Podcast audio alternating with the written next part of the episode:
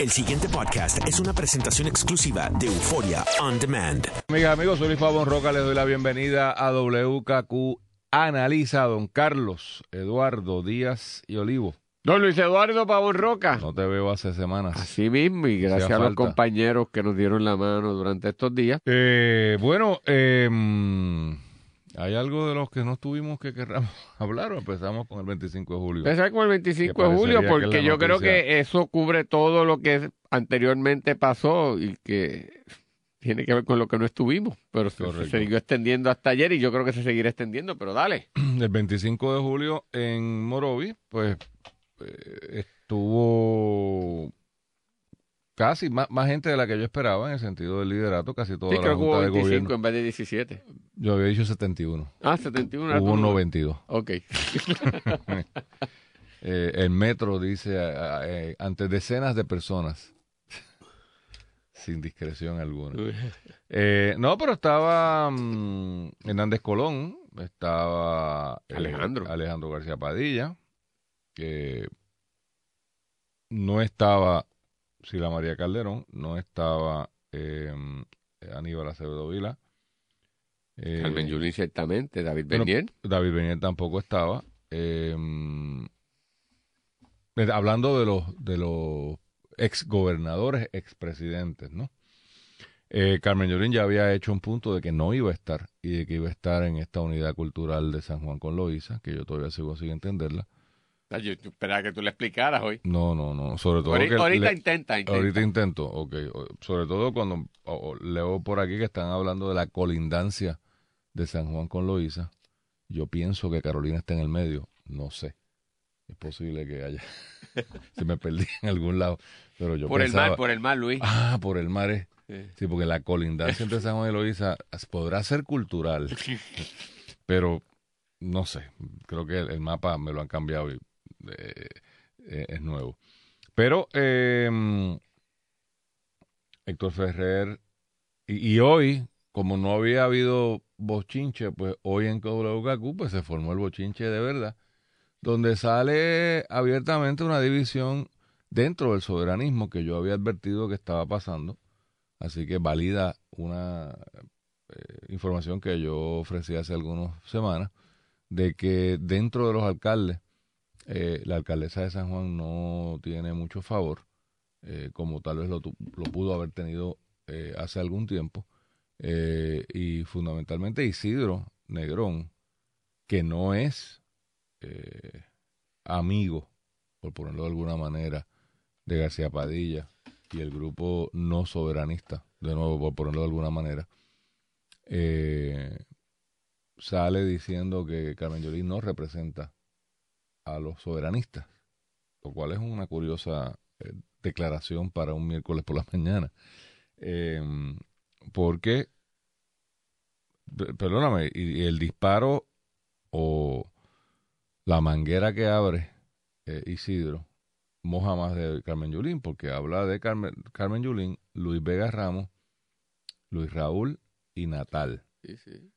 Pero es curioso porque aún dentro de esos cuatro, si pudiésemos ver a esos cuatro como un grupo, y, veo razón para pensar eso, noten que no tampoco hay una cohesividad en ese grupo porque Luis Vega eh, estuvo en Morovi, dijo que iba y de hecho fue.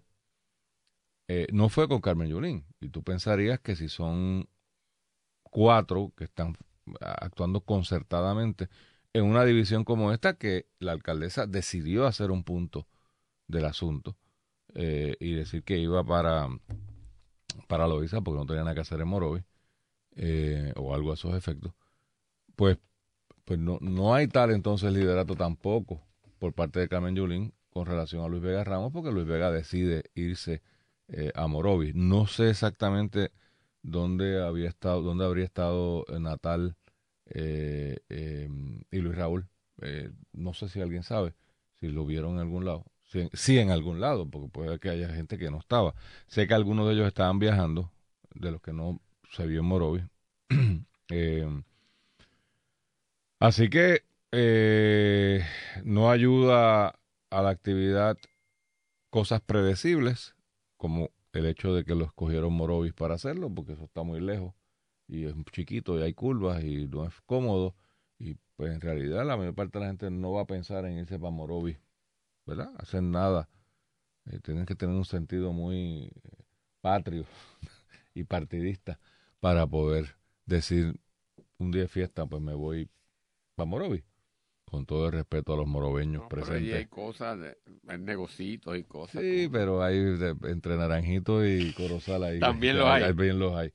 Em, así que, y, y, otras que no son, no, no, no controla nadie, que es el aguacero que cayó, que empapó a todo el mundo, y que de nuevo, encima de que es un sitio, no voy a decir remoto, pero poco accesible, que te caiga un aguacero y sea un día lluvioso, pues te fastidia todavía más eh, la posibilidad de que la gente llegue, porque uno abre la puerta y dice, diablo, lloviendo, ¿y para dónde?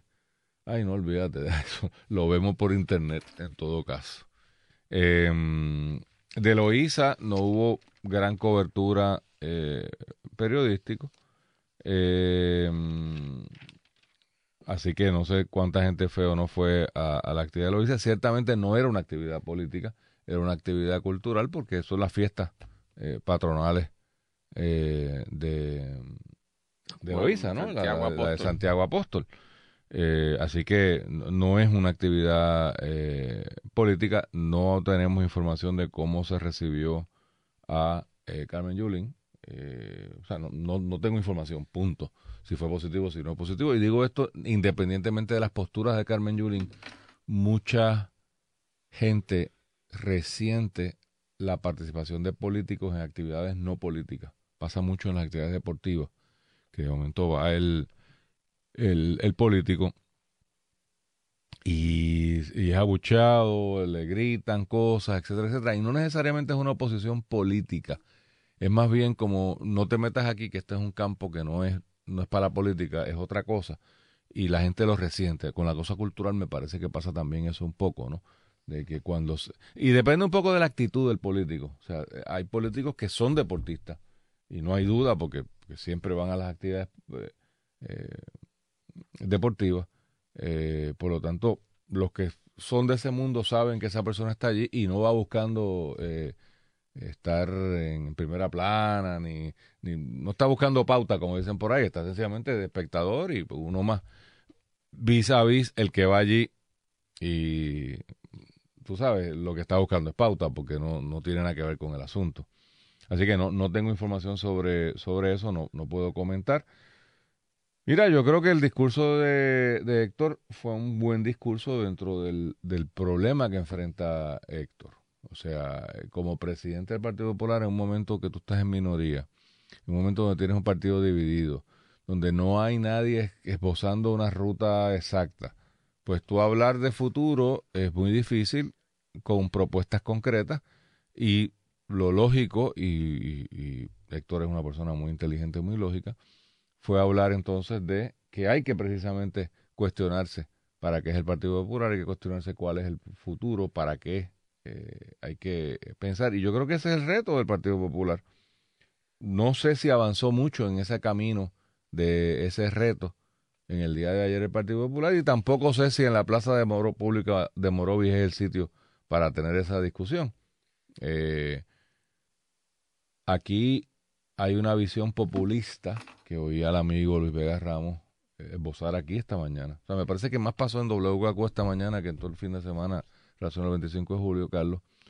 Eh, Luis Vega está hablando de una convocatoria abierta a todo el país y a todos los grupos para hacer una especie de alianzas con, con el Partido Popular o dentro del Partido Popular, ahí no me quedó claro, pero que fuera una cuestión de pueblo, ¿no? De, de, de, plaza en plaza, de grupo en grupo. Eso nunca pasaba en Puerto Rico. Ni siquiera el mítico Muñoz, cuando iba de batalla en batalla, iba en un diálogo. Parecía un diálogo pero él tenía unas ideas muy concretas de lo que quería hacer. O sea, era un líder. Era, ya se había decidido cuál era la ruta. Lo que estaba era convenciendo a la gente de que esa era la ruta y posiblemente ese proceso de convencimiento es uno interactivo. Pero de ahí a pensar que la ruta va a salir en estos procesos de diálogo, yo no sé. Y yo no creo mucho en esas mesas de diálogo, porque mi experiencia ha sido que es como los comités. Usted quiere que algo no pase, designe un comité para que lo haga. Y hable de diálogo y no pasa nada. Porque en los diálogos, si no tienen conclusión, y por definición, en esta visión egalitaria o de igualdad de discusión, oye, al final hay que tomar una determinación. Y cuando tomemos una determinación, alguien de ese diálogo no va a estar contento. Y si la actitud es, ah, pues como no es la mía, me llevo el bate y la bola, pues entonces, ¿cuál es el objetivo del diálogo? ¿Cuál fue el, el producto de ese diálogo? O sea, el, diálogo debe darse para informarnos de lo que tú piensas, de lo que yo pienso. Pero al final alguien tiene que tomar una determinación. Y, veo un país que a algunos les gusta dialogar, pero nunca nadie dice, por aquí es que debemos irnos. Dirigir, o sea, Winston Churchill operaba a base de diálogo.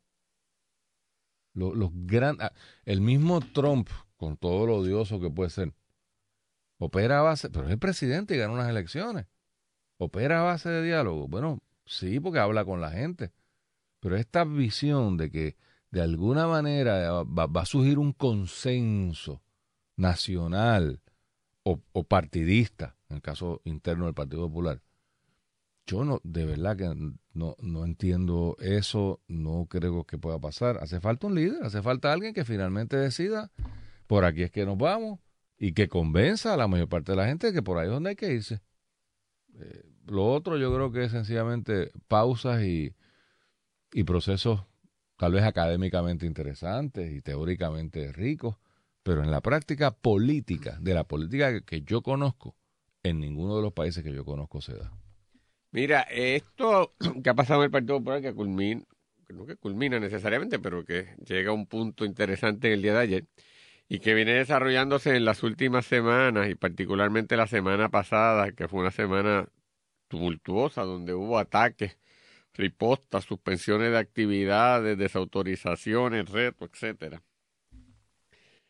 Refleja una profunda y delicada situación en el Partido Popular que a su vez también es reflejo de lo que ocurre en el país. Eh, el país está en un estado de incertidumbre y, por no decir, de, confusión y pérdida total, a raíz en términos de lo que puede esperarse con su relación de, con Estados Unidos, después de promesa, las decisiones del Tribunal Supremo Federal y la carta del secretario de Justicia.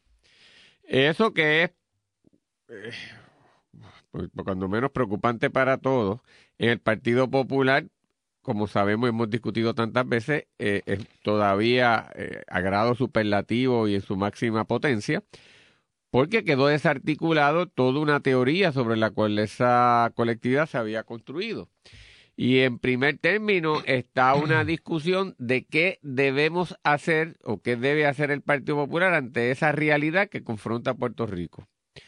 De a un lado tenemos, yo creo, la posición institucional que representa Héctor Ferrer y los 10 puntos que articula ayer, que es básicamente una hacer patente la confusión que existe y una negación de lo que es la realidad, porque insistir en que la soberanía va a estar en manos de Puerto Rico y no en el Congreso, con simultáneamente reclamar la ciudadanía americana, es negarte a hacer caso y oír lo que el Tribunal Supremo de Estados Unidos, el Ejecutivo, el Congreso y el Secretario de Justicia Federal han puesto en blanco y negro. Pero es una situación difícil, que ese partido y su brazo tradicional no lo puede manejar. Desde esa perspectiva yo te tengo que decir que quien está más clara y sabe que el Partido Popular tiene que optar por otros caminos es Carmen Yulín Cruz. Y su camino ciertamente hacia la independencia. Ella lo trabaja a través de una soberanía, que es una especie de desarrollo eh, parcial, poco a poco, en plazos cómodos hacia la independencia, pero ella está clara que lo que hay no puede ser y que hay que trabajar para otras cosas.